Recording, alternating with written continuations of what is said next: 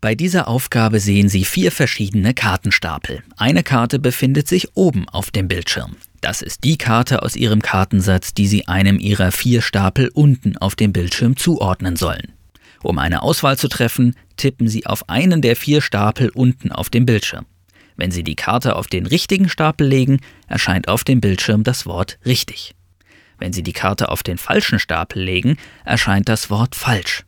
Ziel ist es, so viele Karten wie möglich auf den Richtigstapel zu legen.